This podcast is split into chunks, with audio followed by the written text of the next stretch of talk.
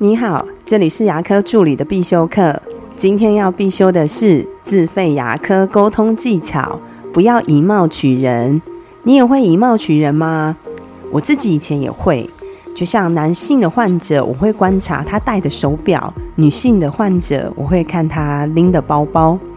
用这一些呢比较外向东西来判断眼前这位患者他的口袋深不深，然后呢，我再考量我要跟他推荐的品牌跟整体的治疗金额。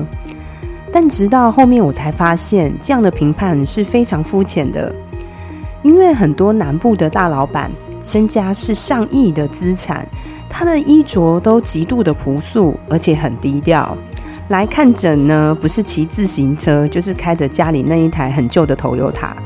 如果我没有告诉你他是大老板，你一定觉得他就跟我们一般身边的老人家没什么两样。我相信你一定有遇过一身的名牌，但是假牙呢却选生物合金的患者。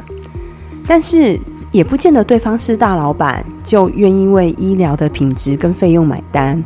我也遇过连锁集团的董事长。对于治疗的费用锱铢比较，如果你问我要怎么看得出来对方有财力呢？这真的很难说，因为即便有财力，也不代表你介绍什么他都会买单。我认为在沟通的时候，最重要还是拉回医疗的核心，这是不是对患者最好的方式？我们有没有传递到我们的价值？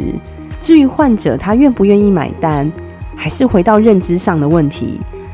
很多东西跟买不买得起无关，跟他的认知觉得这件事值不值得有关。所以在沟通的时候，最保险的方法就是不要以貌取人，要注意我们有没有传递我们的医疗价值与医疗的品质。我的分享就到这边。如果你觉得今天的内容对你有帮助的话，请帮我下载下来或分享出去，让更多人听得到。如果你对牙科管理、自费咨询跟助理培训有任何问题，欢迎留言给我，或者是在龙宇牙体技术所的粉丝专业可以找到我。下次再见了，拜拜。